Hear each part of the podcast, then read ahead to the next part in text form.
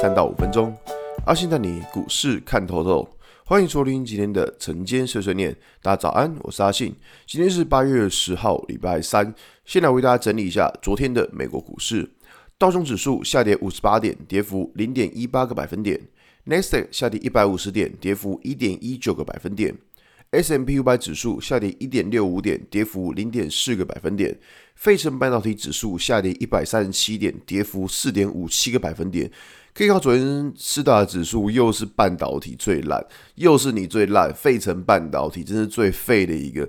好，那昨天像是 MD 跌了四个 percent，然后像是 NVIDIA 它也跌了三点。九个 percent，快四个 percent。那台积电的 ADR 也跌了三个 percent，所以在昨天在一些半导体类股，其实跌幅是非常的重的。那包含像是美光，昨天也跌了三三个 percent，所以整个可以看到美股四大指数里面跌的最惨。就是在费城半导体这一块，那反而像是比较一些大型的科技股，像苹果啊，或像是微软，反而倒是还好。反正就是重点跌幅都是会在科技股，呃，跟着都是在半导体类股这一部分。那其实呃，如果像半导体类股真的开始走弱的话，那对于台股来说也会有。一定程度的影响，因为大家还记得在大概六月份的时候吧，那个时候美股四大指数就是半导体走的最弱。那半导体走的最弱，我们后来也知道，就是台股就跟着一路往下杀。所以说，在这边的情况来讲的话，就是会去思考说，半导体到底能不能够止跌？就你半导体，费城半导体，你不能说啊，就每天这样一路崩崩崩崩崩崩下去，这样也不行。就你起码要能够出现止跌的讯号。所以说，在这边的想法来看看的话，会先看一下半导体什么时候出现止跌讯号再说。因为我们知道最近几天，呃，半导体的跌幅是领先其他人的。那在台股这边跟半导体联动非常高的情况之下，所以一定就是会有影响。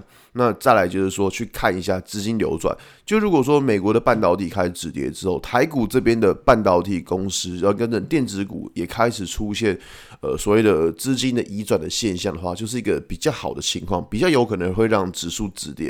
因为你看像过去几天，就是呃，礼拜一是由金融股来带动，礼拜二是由。航运股来带动，可以看到电子股都不强，都跟它一点关系都没有。但是你就发现，哎，奇怪，好像指数没有什么跌，但是呃个股的情况却不是说这么的漂亮。所以在未来一个观察重点。还是会是在于资金这一块，它怎么流动。如果资金可以回流到电子股，那对于这个盘来说会是一个比较好的情况。那如果资金还是一样在钢铁、船产、塑化、航运这一类股的身上的话，那就认为说这资金还是一个就是比较不健康的状态，那就还是会继续呃比较偏向保守一点来看待。好吧，今天节目就到这边。如果你喜欢今天内容，记得按下追踪关注我。如果想知道更多更详尽的分析，在我的专案《给通勤族的标股报告书》里面有更多股市洞察分享给大家哦。阿信承接碎碎念，我们明天见，拜拜。